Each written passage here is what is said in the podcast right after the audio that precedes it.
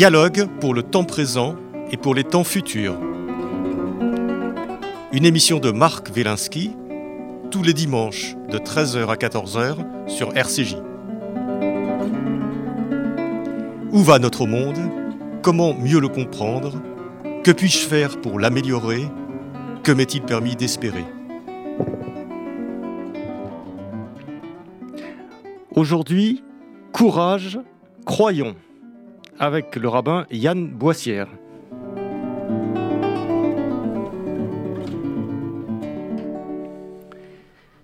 L'ignorance envers les religions, aujourd'hui, devient problématique.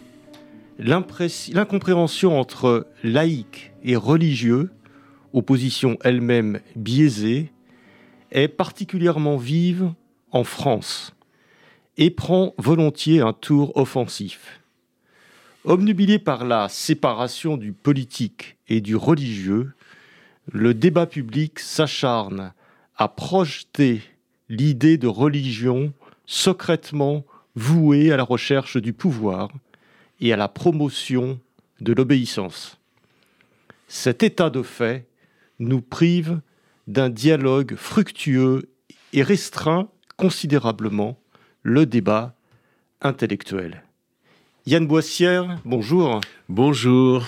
Alors, euh, Yann, je rappelle que vous êtes euh, euh, rabbin depuis 2011, fondateur de l'association Les Voix de la Paix, et vous avez été nommé en 2020 secrétaire général de l'Institut des hautes études du monde religieux. Et vous avez publié Éloge de la loi, de la loi aux éditions du CERF en 2017. Heureux comme un juif en France, réflexion d'un rabbin engagé chez Talendier en 2021, ouvrage pour lequel vous étiez venu au micro de Pilpoul il y a quelques semaines.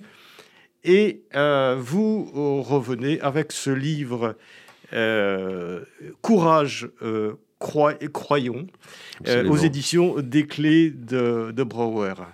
alors, Yann, vous êtes vous êtes un rabbin euh, quand même un petit, peu, un petit peu hors norme, un petit peu particulier. Vous faites plein de choses.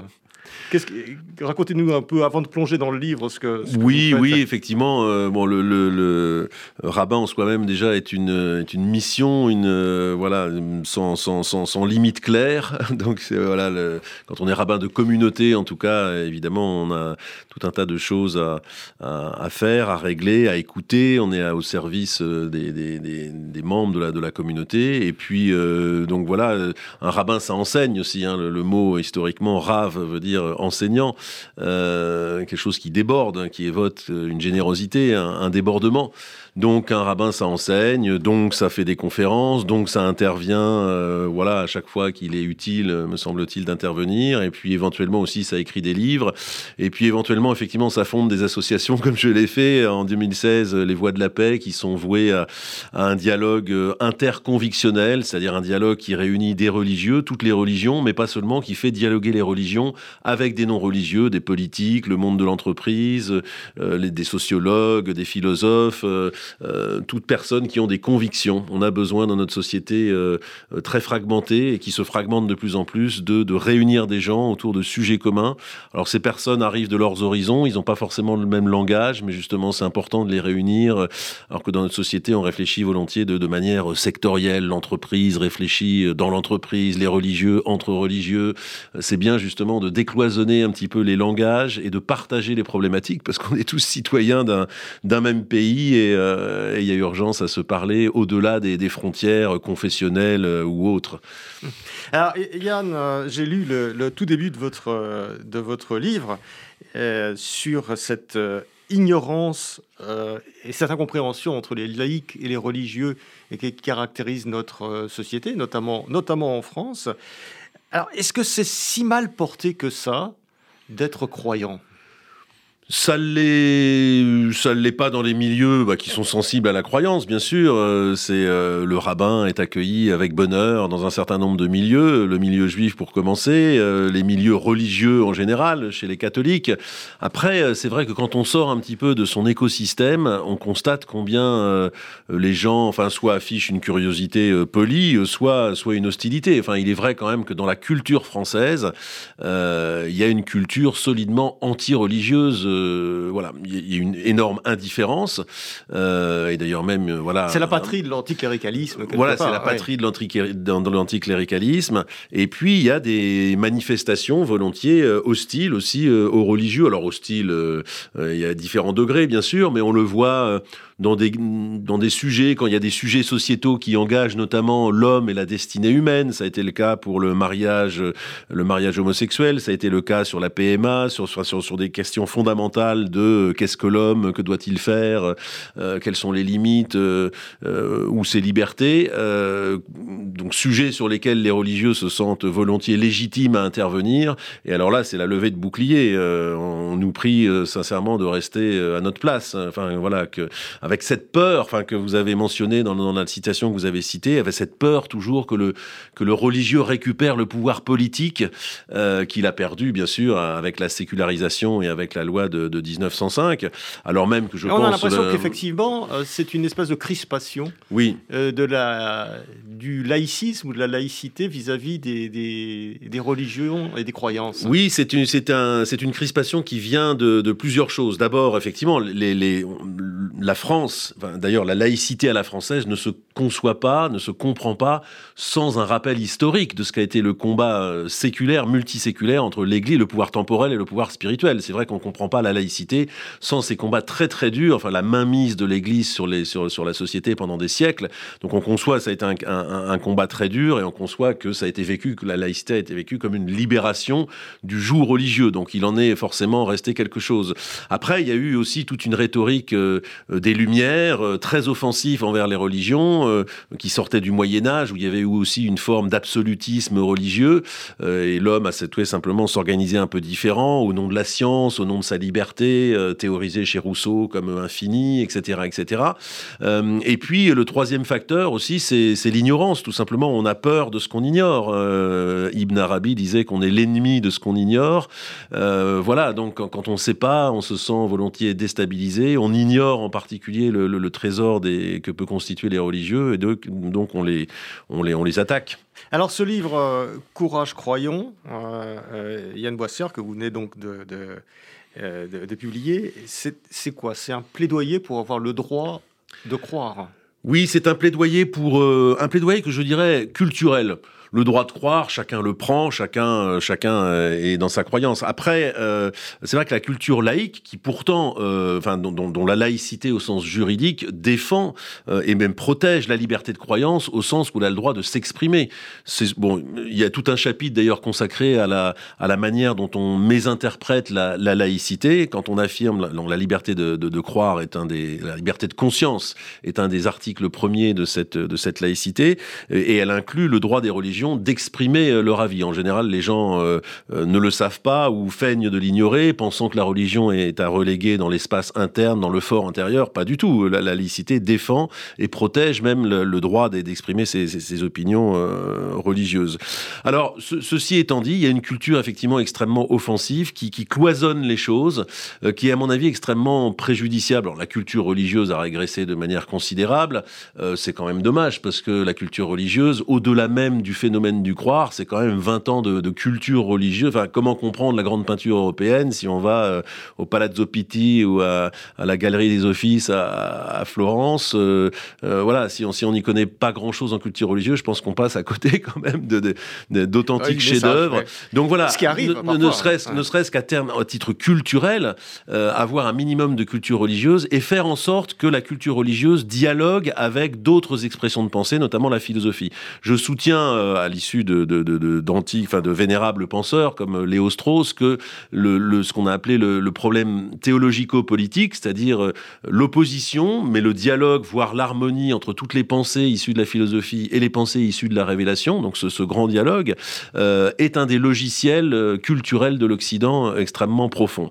Il a été mis en rupture par la modernité qui a voulu reléguer les religions dans un, dans un corner en, en prétendant, en démontrant parfois, comme chez Spinoza, j'ai tout un chapitre consacré à ça, en, cherchant à démontrer que les religions en fait ne pensaient pas, elles, se donnaient volontiers sous l'aspect de penser, etc., mais c'était c'était une illusion. En fait, elles ne cherchent qu'à contraindre la liberté et à organiser organiser le, culte et, sans plus. Donc c'est malheureusement une idée qui a qui a fait florès dans la dans la religion et donc la religion est exclue comme quelque chose qui ne pense pas. Je pense que c'est extrêmement dommageable. Donc ça, il y a un plaidoyer pour pour ça, pour pour que la religion redevienne au centre, enfin redevienne, puisse participer à égalité avec d'autres influences, bien sûr, au débat public. Ça, c'est le premier grand point. Et puis, deuxièmement, je prétends quand même que la religion a, a un certain regard à porter sur la modernité, la modernité politique, toutes les institutions qui en ont euh, découlé, euh, que, que l'on chérit, hein, la démocratie, l'individu, euh, la liberté de penser, le pluralisme, etc. Évidemment, il n'est pas question de revenir sur ces, sur ces belles valeurs qui, qui nous animent, mais, euh, mais je crois que la religion aussi peut interroger certains fondements de la, modernité, notamment l'autonomie de l'homme, à savoir cette idée que l'homme est le garant de tout, qu'il est l'alpha et l'oméga de tout. Il me semble que dans la fatigue du sens que chacun s'accordera à reconnaître dans la société, euh, la religion a des choses intéressantes à dire. Alors, euh, euh, Yann Bossière, vous, vous interrogez de façon assez profonde euh, et, tout à fait lumineuse, d'ailleurs, la, pensée anti-religieuse. Et vous, vous lui voyez trois biais, notamment. Et, et vous, parce que effectivement, c'est, lorsqu'on veut aller contre quelque chose, d'une certaine façon, on écrase la signification des choses en face et on les réduit. Or, effectivement, dans l'idée de l'anti-religieux, la religion est réduite. Et notamment, euh, on, on, réduit la foi, la croyance à une affirmation de l'existence de Dieu. Oui, j'étais content de mener ce petit travail parce que je, je l'ai jamais trop lu sous la plume de qui que ce soit et euh, euh, sans prétendre à une originalité euh, totale, je, pense qu'il y a, les trois premiers chapitres de ce livre apportent une petite contribution justement à l'analyse de ce qu'est la pensée anti-religieuse, qui effectivement qui a des biais. Ce qui est intéressant dans les biais, c'est que c'est des choses qui sont pas nécessairement conscientes. Il y a des prétentions anti-religieuses, la modernité en a eu, écrasons l'infâme, Voltaire, etc. Des idées tout à fait euh, explicite, mais le biais c'est plus pernicieux parce que c'est une structure mentale dont on n'est pas forcément consciente qui effectivement, comme vous le dites, conduit à réduire les religions à autre chose que ce qu'elle n'est, enfin à quelque chose de plus petit que, que ce qu'elle n'est, voire à la voir d'une manière totalement différente de ce qu'elle est, et en plus souvent avec la, avec la prétention d'expliquer ce qu'elle est réellement, à savoir bon, les religions vous disent qu'elles font ça, qu'elles pensent ça, les religieux vous disent qu'ils font ça, mais en réalité c'est pas ça. En réalité, je vais vous dire ce qu'ils ce veulent dire, et évidemment euh, suit euh, la, la pensée euh, réductrice. L'un des premiers biais, qui est le plus, peut-être le plus difficile d'ailleurs à expliquer, le plus pernicieux, parce que c'est un biais logique, c'est de penser euh, que croire en Dieu, c'est affirmer l'existence de quelque chose, de quelqu'un qui serait Dieu, affirmer l'existence d'une entité. Vous allez me dire, bah, rien de bien, rien de bien terrible à tout, à tout ça. Mais en fait, c'est une espèce de projection de, de, de, de, l'esprit scientifique sur, sur la religion qui méconnaît en fait la manière totalement originale dont fonctionnent les, les religions. Dans l'esprit scientifique, euh, l'idée c'est que bon, on émet des hypothèses, on émet des entités, euh, telle chose, euh, après elle existe ou pas, donc on vérifie. Si la chose existe, eh ben, l'affirmation qu'elle existe est vraie. Si la chose n'existe pas, l'affirmation qu'elle existe est fausse. On a une espèce de grille comme ça qu'on projette et ça marche pour un, tout un tas de phénomènes sociaux, naturels, physique, etc. Mais la, croyance ne procède pas comme ça. Mais pour le non-croyant, il pense que le croyant, c'est celui qui affirme Dieu existe. Il y a quelque chose qui s'appelle Dieu et moi je vous dis qu'il existe. Et souvent, et c'est le début du faux dialogue, euh, le scientifique, enfin qui pense que le religieux pense de cette manière, dit bah, bah, très bien, démontrez-le, comme on le fait pour n'importe quelle autre chose scientifique. Sauf que la religion ne fonctionne pas comme ça. Croire en Dieu, c'est pas poser une entité, dire que ça existe et être capable de le justifier et de le le démontrer. Croire en Dieu fonctionne sur un tout autre principe personnel. C'est un engagement personnel sur une sur quelque chose qu'on qu'on sent. Euh, oui, vous, dites, vous dites très bien que, que croire en Dieu, c'est pas le contraire de ne pas croire en Dieu. Mais c'est ça. Croire en Dieu, c'est un engagement. Euh, c'est finalement se poser la question comment est-ce que je mène ma vie? Voilà, c'est ça. Exactement. Le, le, ce qui distinguerait un discours scientifique, c'est euh, euh, c'est ce qu'on appelle l'épreuve de, de l'épreuve de vérité, c'est-à-dire qu'il y, y, y, a une manière de vérifier à un moment si une affirmation est vraie. Comme disait Aristote, la neige, enfin, l'affirmation, la neige est blanche est vrai si et seulement si la neige est blanche. Donc il y a un moment, il faut pouvoir vérifier si la neige est blanche et donc décider qu'effectivement l'affirmation euh, est vraie. Mais et donc il y a toujours un moment critique dans la science où on vérifie l'hypothèse. Enfin, c'est ce que disait euh, Popper, un grand grand scientifique. Les hypothèses scientifiques sont vraies, euh, sont éminemment falsifiables, mais tant que ça marche, ça marche jusqu'au jour où un contre-exemple vient invalider et c'est le signe qu'il faut changer de théorie.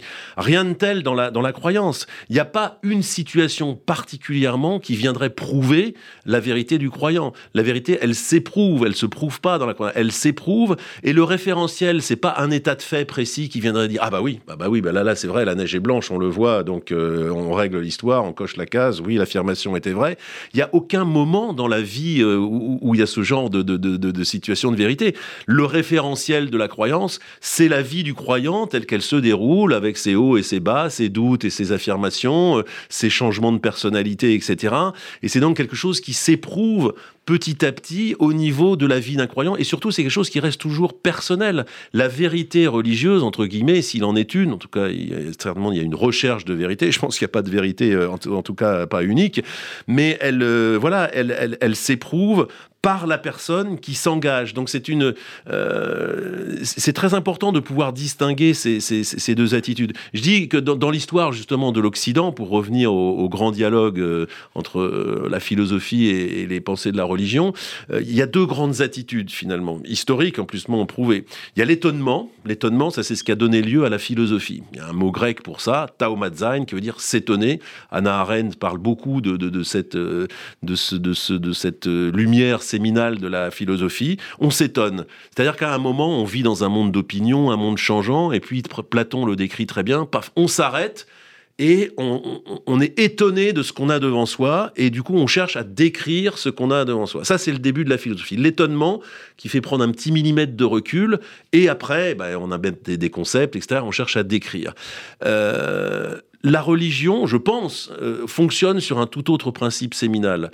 Euh, c'est plutôt la reconnaissance. C'est-à-dire, c'est la, la, conscience qu'on reçoit quelque chose de ce que le religieux appelle Dieu, le Créateur, etc. On reçoit la vie, il y a quelque chose qui nous donne la vie, quelqu'un qui nous donne l'être, et on est reconnaissant de ça. Et la religion, c'est une activité de reconnaissance, donc il va se formaliser non pas par des concepts qui vont décrire la chose, etc., mais par de la louange, euh, de la bénédiction.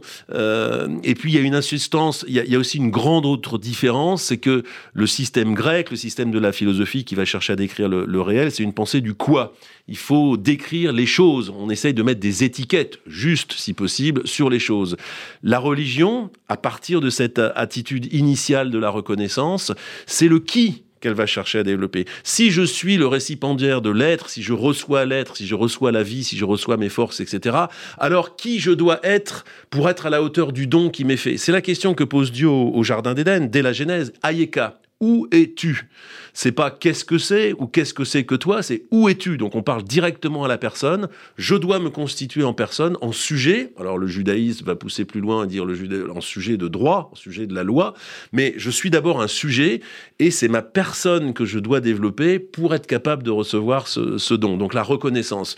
Donc la phrase le croyant pense que, enfin, croire en Dieu, c'est affirmer que Dieu existe, est totalement plate dans ce concept. Ça, c'est ça, c'est le fantasme du, scientifique qui ne comprend pas justement cette différence de fonctionnement des choses. Et c'est un aplatissement terrible pour la pensée parce que ce sont des attitudes humaines. Les deux sont, les deux sont nobles, les deux sont possibles quand elles sont en dialogue. C'est génial et complémentaires. Ouais. Mais, mais aplatir l'une sous la grille de la science, à savoir, euh, voilà, c'est l'affirmation d'un existant, on passe complètement à côté. Euh, enfin, c'est le dialogue de sourds assuré. Oui, c'est le dialogue de sourds. Et c'est un, raplatissement total de, la richesse humaine possible.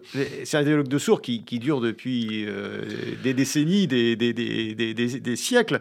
parce que vous dites aussi, c'est le deuxième biais, et que, que finalement, la religion n'est pas là pour donner une explication du monde. Alors ça, c'est un contresens qu'on fait, parce qu'on dit toujours, bah voilà, la Bible nous dit que le monde a été créé en sept jours. Euh, euh, c'est pas vrai, mais, mais, mais elle n'est pas là pour raconter le, vrai, de la création du monde. Ça aussi, c'est un fantasme qui historiquement est, daté. Enfin, euh, c'est vrai que c'est une attitude un peu générale de l'humanité depuis toujours, mais il est plus exactement daté ce fantasme de, la naissance de la science moderne au XVIIe siècle, quand la science prend son, son essor avec les, les, méthodes nouvelles de la science, cartésien, la mathématisation de la science, etc. En gros, l'idée, c'est de dire les religions ont toujours cherché à expliquer le monde. L'homme, fondamentalement, l'homme primaire, euh, euh, a peur de tout, il a peur des phénomènes, il ne sait pas les expliquer, il voit des éclairs, donc il met des dieux derrière chaque, chaque truc qui lui fait peur, il met un dieu, ou un truc euh, qui lui, qui lui bénéficie, bah, c'est un dieu. Alors, monothé, enfin, polythéisme d'abord, et puis après, ça se rationalise un peu avec le monothéisme, mais en gros, c'est bien toujours le même phénomène. Dieu est une sorte de bouche-trou explicatif à tout ce qu'on ne sait pas expliquer. Ça, ça a été l'idée pendant longtemps. Et puis, la science moderne prenant son essor et un certain nombre de phénomènes pouvant être expliqués, comment fonctionne le cosmos, etc. Alors là, les, religions sont priées de s'effacer parce que vous êtes bien gentils, les religions, vous nous avez fait croire que vous aviez, vous réussissiez à expliquer le monde pendant des siècles. Mais là, maintenant que la vraie science existe, euh, bon, bah, c'est bon, la, religion est démasquée pour ce qu'elle est, euh, un bouche-trou explicatif sans aucune valeur scientifique. Et alors, c'est génial parce que quand on entend ça, on se dit, bah oui, tiens, le, le raisonnement, sauf que c'est absolument pas ce dont se préoccupe le, religieux. Alors je dis pas qu'elle n'a pas joué cette fonction, effectivement, dans des mondes plus primaires, etc., où l'homme s'interroge sur tout et, où il voit des dieux peut-être ou des forces, etc. Il essaye de mettre des noms dessus, sans doute, mais assez rapidement. Enfin, la Bible, au passage, est l'une des grandes entreprises de démythologisation de, l'esprit humain. C'est euh, euh, la notion du, du monothéisme. Euh, George Steiner l'avait dit en son temps, c'est la plus grande abstraction quelque part que l'homme est conçu. Donc c'est euh, une pensée antimythique. La, la Bible euh, démythologise toute la, toute la pensée humaine. Euh, et en tout cas, la Bible ne cherche effectivement certainement pas à expliquer le monde. Moi, souvent, je, cite ce, midrash pour, pour, pour, bien voir la, la différence. Euh, alors, l'un des reproches là-dedans, c'est que finalement la Bible, effectivement, ne parle pas des vraies choses. Elle ne parle pas des dinosaures, elle ne parle pas de l'ADN, elle ne parle pas de la soupe chimique qui aurait. Mais c'est absolument pas son objet. Euh, à la question pourquoi l'homme a été créé le sixième jour, dit le Midrash, le, Midrash Rabbah qui analyse ce passage, c'est euh, deux réponses d'ailleurs. Le sixième jour pour te dire que tu as été créé après les vers, les moustiques, etc., pour bien te faire comprendre que t'es pas le centre du monde. Et puis le sixième jour, réponse un peu inverse, pour entrer dire le dernier finalement la dernière créature pour entrer directement en pleine gloire, pour ainsi dire, dans le Shabbat. Donc on voit bien que ce genre d'explication, bah, qui d'ailleurs qui demande à être décodée pour être intéressante, etc., n'est absolument pas n'a absolument pas une teneur euh, scientifique. Euh, la Bible, enfin Lévinas le disait, c'est le livre des choses premières, les choses premières qui devaient être dites pour que la, vie ait, un sens.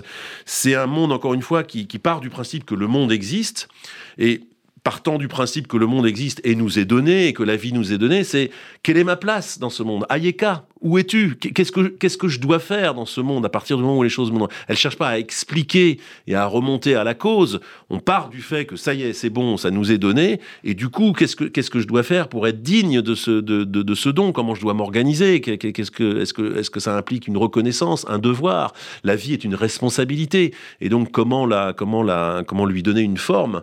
Euh, C'est ça la pensée religieuse. Et donc effectivement, deuxième biais, euh, ne voir que dans les religions que des explications euh, aujourd'hui aujourd'hui obsolète. le troisième biais, vous en avez parlé un petit peu, c'est toute l'histoire que racontent euh, euh, les rationalistes du 19e et du 20e siècle, c'est que finalement la, religion est née parce que les hommes avaient peur.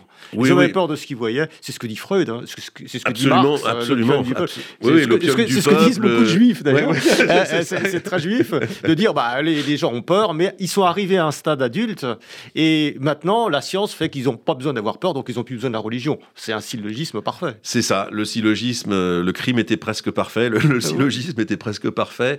Euh, alors c'est une vieille critique hein, euh, qui remonte à Épicure, qui, qui est quelque part, enfin Léo Strauss, ce penseur que j'aime à citer aussi, euh, sciences politiques, euh, dit que c'est la matrice anti-religieuse se trouve chez Épicure, qui à l'époque critiquait les poètes, qui parlaient des Hésiodes, qui parlaient des, des dieux grecs, etc., de manière enchantée, en disant, voilà, là aussi, tout ça n'est qu'illusion, euh, parce que l'homme fondamentalement a peur de la mort. Donc même chose, euh, il y a eu le bouche-trou explicatif, là c'est le bouche-trou euh, de, angoisse, euh, de, de, de, de l'angoisse.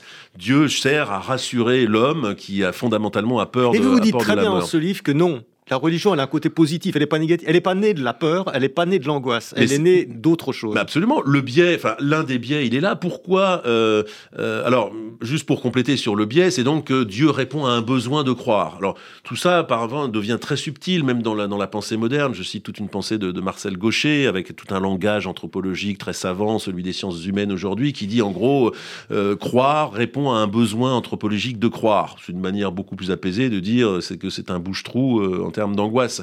Mais alors, je me alors, je pose plusieurs questions. Je dis mais pourquoi on dit pas ça de la philosophie, par exemple? Philosopher, pourquoi ce serait pas un, un- un- une réponse, voilà, ou la, une réponse à un besoin de philosopher? C'est complètement débile. Enfin, je veux dire, des gens ont pensé, ont imaginé. Platon a imaginé des choses, Aristote, Maïmonide en imaginait. C'est tout simplement intéressant. Et pourquoi on ferait dériver la religion de la peur et non pas, par exemple, de l'admiration? Pourquoi le premier geste de la religion Enfin, j'ai une, une prétention à le démontrer, mais à minima, pourquoi ce serait pas justement l'homme qui lève le nez vers le, vers le ciel, qui regarde des étoiles, qui s'interroge, d'ailleurs comme le dit ce midrash sur Abraham, voilà, qui voit des choses merveilleuses, qui pense que le soleil c'est le Dieu, et puis qui voit que le soleil est masqué par la nuit euh, et la lune, il dit ah bah non c'est la lune, Euh, la lune est masquée par à nouveau par les nuages, il dit ah bah non c'est autre chose, et puis le jour revient.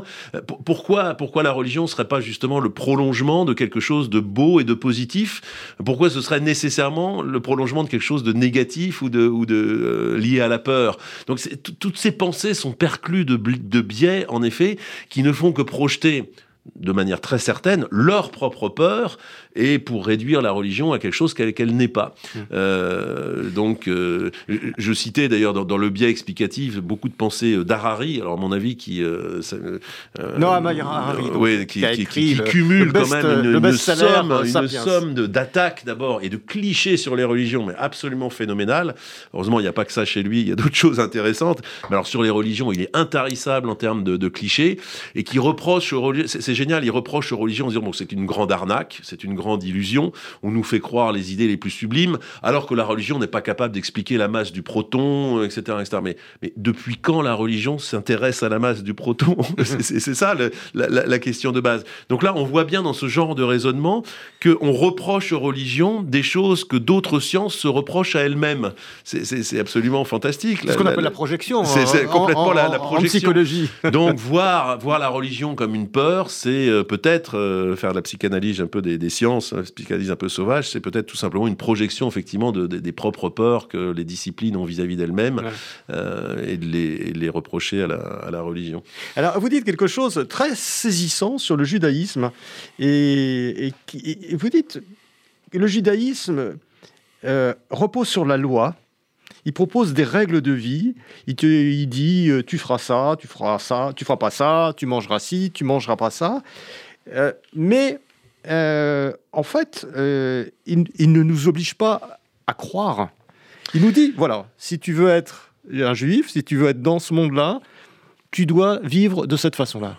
Oui, c'est quelque chose d'assez merveilleux d'ailleurs, je crois, je trouve. Oui, mais alors c'est paradoxal parce que on obéit à une loi qui nous est dictée, on nous impose des choses, et c'est ça qui nous rendrait euh, plus libres, d'une certaine façon. Oui, parce qu'il y a un côté, euh, le judaïsme est lié donc effectivement par, la loi, à un événement fondateur qui est le don de la loi, donc quelque chose. Alors après, il y a, la démonstration euh, historique, est-ce que ça existait, à quelle époque, comme la Bible nous le décrit, c'est un tout autre débat, mais en tout cas, dans la mémoire du judaïsme, il y a cette importance fondamentale de la loi comme un événement historique. En tout cas, c'est de, dans cette catégorie qu'on l'appréhende. Euh, et du coup, euh, la foi devient tout autre chose qu'un phénomène psychologique qui doit saisir la personne. C'est à la fois une fidélité historique, alors à un peuple qui était là, à une histoire, à un moment, euh, et puis et puis du fait, du coup aussi au fait de au fait de, l'étudier cette cette loi pour comprendre. Donc on, l'accepte parce que parce, parce qu'elle fait partie de la réalité en quelque sorte. C'est un fait qui nous a été donné. donc on voit déjà qu'on s'éloigne effectivement considérablement de la de la de, de la foi au sens adhérer à, un contenu. Mais, euh, mais de fait, c'est quelque chose qui a protégé finalement la liberté de penser de manière extraordinaire.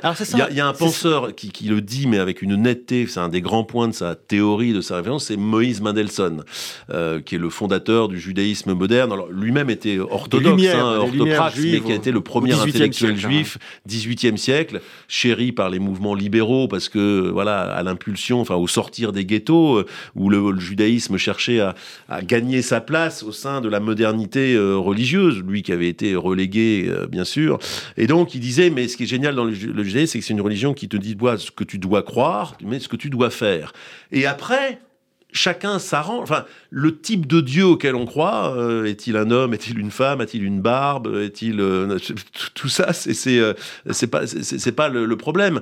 La, religion est, aussi quelque chose de de, de, social. C'est toutes les mitzvot cherchent à mettre les hommes ensemble, à les rassembler. Dire que la prière de Shacharit doit commencer à telle heure ou à telle heure, etc. C'est une injonction sociale. Et puis une fois que les hommes sont là, bien sûr qu'il y a du contenu, bien sûr qu'on s'adresse à Dieu, bien sûr qu'on mais il y a, une sagesse pratique euh, qui laisse en fait une liberté de pensée infinie. Et je pense que euh, si la pensée rabbinique est aussi créative, voire farfelue, euh, c'est parce que justement on n'a jamais imposé des dogmes. C'est très intéressant parce que c'était aussi un raisonnement de Mendelssohn et d'un certain nombre de penseurs de son époque de dire regardez ce qui s'est passé pour le, pour le christianisme. À partir du moment où on supprime la loi, L'injonction, elle repose sur la pensée. la loi, c'est une injonction sur le faire. On, dit, il faut faire ça. Mais du coup, la pensée est libre. Si on supprime la loi, L'injonction, bah, les religions ne peuvent pas vivre sans injonction, elle doit porter sur la pensée. Et qu'est-ce que devient une, enfin, une injonction sur la pensée? Ça s'appelle un dogme. Ça veut dire que là, du coup, ça devient impératif de croire telle ou telle chose, sous peine de sortir, sous peine d'être dans l'hérésie, diront les, les, catholiques, les, les, chrétiens, et donc sous peine de sortir de la religion. Mais dans le judaïsme, on sort jamais de la religion. Enfin, je veux dire, il y a une ah loi, euh, on, y est. Alors après, on est fidèle ou pas, on vient ou pas à la synagogue, etc. Mais d'abord, il y a cet attachement à la filiation et, la liberté de penser est, infinie. Et alors, euh, Yann Boissière, euh, ça, ça je trouve que c'est un, point tout à fait passionnant, et on a envie de croire, on a envie de croire qu'effectivement, on, sent bien que cette religion basée sur la loi nous permet d'une certaine façon une grande liberté de pensée, de discussion, euh, de, de thèses contradictoires. Il n'empêche qu'il y a eu des excommunications dans l'histoire juive. Oui, bah, Spinoza pour commencer, la notion de, de euh, Spinoza et, d'autres. Euh, il y a eu des dogmes. Il y a eu... Alors, il y a eu des dogmes. Je ne sais pas s'il faut les attribuer. Enfin, je pense qu'il faut les attribuer. Euh, euh ouais, à, des, Oui, non, c'est vrai que le, le, a existé. D'ailleurs, ça a été un des grands points de, de, de Mendelssohn aussi, de vouloir supprimer le, le dogme au nom de l'idée que on peut pas contraindre la pensée dans le. C'est vrai que les mondes, les, les, mondes juifs ont pu vivre avec la notion de Kherem, qui était un outil social très très puissant. Dans des communautés confinées euh, dans le ghetto, euh, a fortiori, euh, menacer quelqu'un de Kherem ou l'exécuter, c'était le condamner à une mort sociale totale, parce que dans, voilà. et de fait, c'est quelque chose qui a sauté assez rapidement avec la modernité juive au début du 19e siècle le, le, D'abord, c'est bien décrit par les historiens. Euh, quand le ghetto a commencé à devenir poreux avec la société euh, environnante, les, notables qui pouvaient éventuellement menacer quelqu'un qui ne payait pas sa cotisation ou quelqu'un qui allait voir un tribunal civil pour divorcer de sa femme parce que le tribunal euh, religieux lui lui refusait, enfin qui faisait appel aux tribunaux du pays, etc. Les, les, dirigeants communautaires voulaient manier le kherem et ça ne marchait plus. Ça ne marchait plus. Donc c'était c'était plus un outil social puissant. Ceci dit, bon, c'est vrai que le RRM en soi est pas, est pas, est pas une bonne chose. Il a été quand même utilisé relativement rarement. Enfin, je veux dire, bon. Et à une certaine époque, quand même. Oui, à une certaine époque. Faut dire que Spinoza, enfin, c'est pas du tout pour, pour excuser, mais avait, avait bien poussé aussi dans ses retranchements une communauté qui devait pas être très, très non plus libérale. Enfin, j'entends pas là un courant idéologique, mais très souple non plus. voilà, bah, accepter des, avis divergents. Donc je pense que c'est On va refaire cette histoire, mais effectivement, c'est intéressant de voir que cette, euh, quand même quelque part cette liberté de penser a, a toujours existé. Et il n'y a pas eu la peur, euh, la peur de, de, de la contradiction, non, la peur de dire la des choses fondamentales. Elouv et Elou, divré Elohim Hem, celle-ci et celle-ci, sous-entendu les paroles, les paroles de celui-ci et les paroles de celui-ci, et on entendait par là les paroles d'Hillel et de Shammai en particulier. Euh, divré Elohim Hem sont les paroles de Dieu vivant. Euh, il faut de la, la, pluralité pour pouvoir justement ne pas faire de Dieu une statue, ne pas le figer dans, une, dans un avis qui serait le bon avis concernant la chose. Euh, donc le, judaïsme a toujours considéré comme naturel euh, le fait qu'il y ait des pensées contraires, enfin plurielles d'abord, éventuellement contradictoires. Il y, avait une très belle phrase d'ailleurs, euh, je crois que c'est un physicien moderne, je me demande si c'est pas... Werner Heisenberg, découvreur de l'atome, qui a dit le contraire d'une vérité profonde, ce n'est pas une erreur. le contraire d'une vérité profonde, c'est une autre vérité profonde. Je pense que le, judaïsme, l'a dans son ADN, cette pensée-là, depuis des milliers d'années. Euh, Yann Boissière, vous parlez beaucoup euh, euh, de, du rite et du rituel. Et ça, c'est, ça aussi, c'est extrêmement, c'est extrêmement lumineux, extrêmement intéressant. Et vous, vous dites du rituel, on pourrait dire c'est quelque chose qui nous est imposé de l'extérieur, que vous dites justement, c'est ça, c'est une espèce, vous employez le terme, c'est une jachère de la volonté. Oui, je pense que là aussi, c'est une grande méconnaissance de la pensée moderne qui voit le rituel quelque chose, évidemment, un carcan, quelque chose de fixe et quelque chose qui limite la liberté. Eh bien, moi, je pense que d'abord, ça n'a jamais été ça dans la, religion, mais je pense même qu'à notre époque, où l'ego euh, est phénoménal, où on porte le, le poids de notre ego de manière de plus en plus pesante, je vais dire un mot là-dessus, le, rituel libère justement de, l'ego. C'est vrai que la modernité a instauré donc l'individu comme l'unité de compte centrale des sociétés. Tout, est rapporté à l'individu. Les droits de l'homme. Euh, on est passé d'une société de devoir qui se voyait de manière hiérarchique dans un grand cosmos euh, ordonné, etc. évidemment, ça a craqué au bout d'un moment, mais donc l'individu est devenu cet être libre, etc. Et surtout autonome, autonomos, qui se donne sa propre loi et qui ne doit, ne peut obéir que dans la mesure où il se donne sa propre loi. On ne peut vraiment bien obéir, disait Kant, que si on obéit à, quelque chose qu'on a soi-même pensé. Donc vraiment autonomos, la, boucle est bouclée, c'est la, réflexivité de, l'individu sur, lui-même. Alors, système merveilleux, mais système euh, qui met l'homme au centre de tout, euh, au centre du sens. L'homme est à l'origine du sens, et, d'où la fatigue d'ailleurs moderne, parce que pour que les choses aient un sens, il faut avoir cette impression peut-être qu'elles viennent d'ailleurs. Comment on peut être convaincu par quelque chose dont on sait qu'on est soi-même sa, sa, propre définition? Si je pose une question existentielle et que, moyennant raisonnement, je sais que c'est moi finalement qui y réponds, j'ai pas l'impression que je reçois du sens de, de, l'extérieur. Donc la modernité, d'une manière générale... C'est en cela que, que le, le rituel libère de l'ego? Mais c'est ça, parce que le rituel, effectivement, est écrit d'avance. Euh, avec des significations voulues par les sages. Enfin, par exemple, si on prend euh, un exemple de rituel, c'est la prière. La prière, voilà, c'est un, rituel dans le temps, c'est une espèce de scénario spirituel écrit par les sages, où chaque mot a été pesé, l'ordre des, le sidour, donc l'ordre des prières a été pensé pour correspondre à une progression. La Amida, c'est un véritable petit scénario où on s'avance, les trois premières bénédictions, c'est on commence par reconnaître parce qu'on s'avance dans la maison du roi des rois, donc on commence par décliner ses titres. Une fois rentré au sein d'un il y a ce qu'on appelle les pétitions, on lui demande des choses, et puis après on se retire. Les trois dernières bénédictions, c'est euh, on reconnaît, enfin on remercie, etc. Donc il y, a un scénario qui est écrit d'avance dans lequel il faut se couler. Alors c'est vrai que l'un des risques, c'est euh, d'être fatigué, euh, de ne pas être en forme, de faire ça de manière mécanique, etc. Mais en même temps, c'est une chance extraordinaire de pouvoir entrer dans une forme dont on n'est pas l'auteur. Une forme, pourvu qu'elle ait un sens, et, Dieu sait si elle a un sens, puisqu'elle a été réfléchie par les sages, etc. Donc on rentre, on se coule, et on se déleste de cette responsabilité permanente qu'on a dans la société, d'avoir réponse à tout, de devoir penser à tout, de penser qu'on a la solution à ça, même si on ne l'a pas, d'être suffisamment habile pour donner l'impression que, en tant que père, en tant que parent, en tant que, en tant qu'enseignant, en tant que citoyen, enfin tous les domaines de la société où on a une responsabilité, fort heureusement, mais où on est le garant du sens. Il y a un moment, le rituel, c'est ça.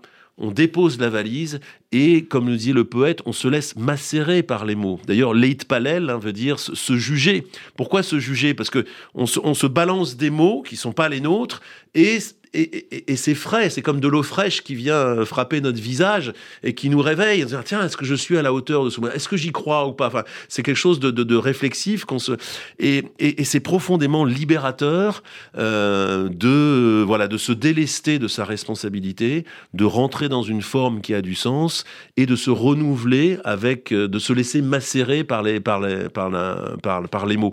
Je, donne l'exemple aussi d'une partition, par exemple, si on prend une partition d'une sonate de Beethoven, euh, bah, on la connaît. Hein, je veux dire, on l'achète dans le commerce, 30 euh, euros, euh, les, notes, on les connaît.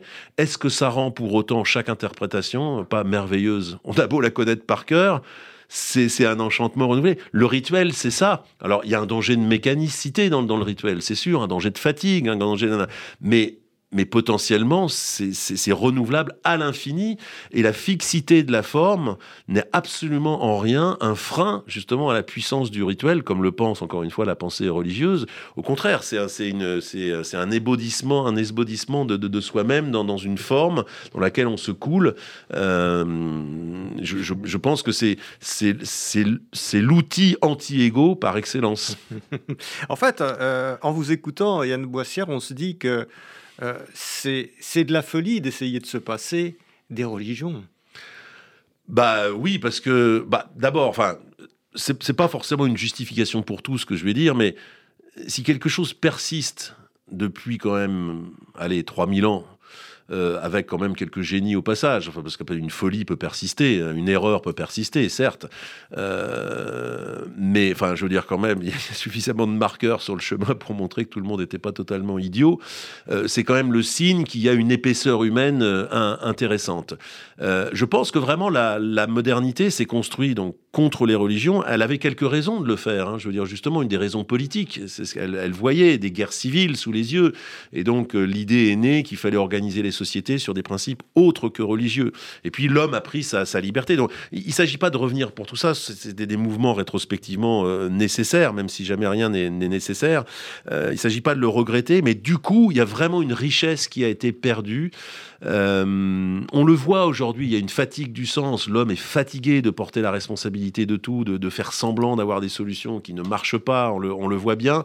Euh, un monde fait constamment engagé dans l'action, euh, alors que la méditation, enfin la, la via euh, la via contemplativa, comme disaient les anciens, la, voie contemplative plutôt que la voie pratique. Il faut les deux, encore une fois, euh, mais à, des vertus. Enfin, je veux dire, ce que, pensaient les anciens, même, même les Grecs, qui n'étaient pas religieux, mais qui avaient un mode de fonctionnement euh, enfin, contemplatif, pour le coup.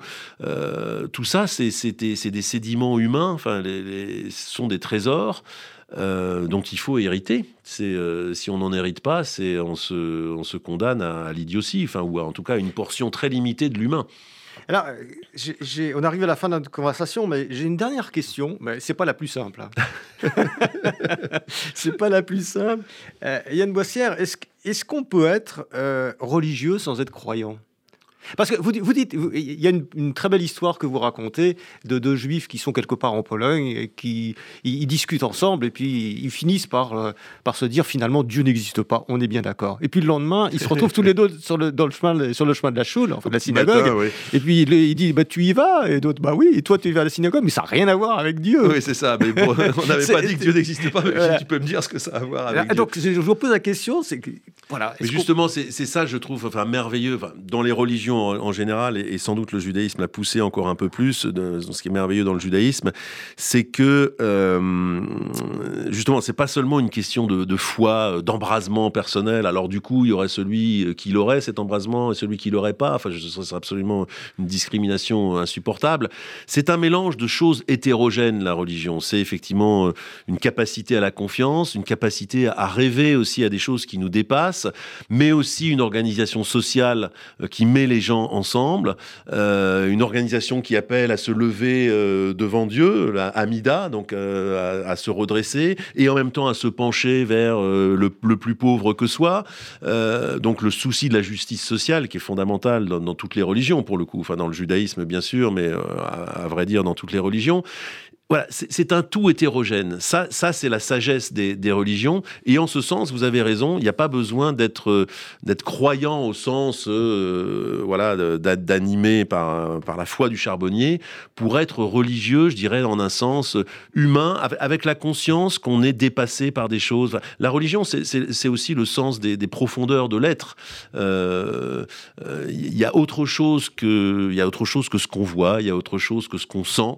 Il y a de l'invisible nous, on appelle ça de la, bénédiction. C'est la, bénédiction, c'est quelque chose d'invisible, etc. C'est le langage religieux, mais c'est ça, c'est de croire qu'il y a quelque chose qui nous colle, qui nous fait avancer, euh, un mystère qui nous dépasse, qui nous, euh, qui nous, euh, quelque chose de merveilleux aussi dans, dans, le monde, qui nous fait avancer. Donc c'est, oui, oui, il n'y a pas besoin d'être défini par le dogme ou dans une église ou dans un mouvement particulier religieux ou dans une synagogue particulière pour, pour pour exprimer toutes les possibilités de notre humanité qui est bien plus large que nos seules capacités.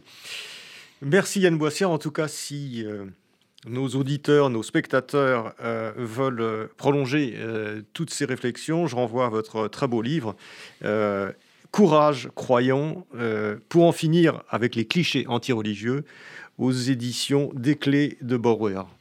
Merci, Yann, merci Yann Boissière d'être venu au micro de Pilpoul. Très heureux.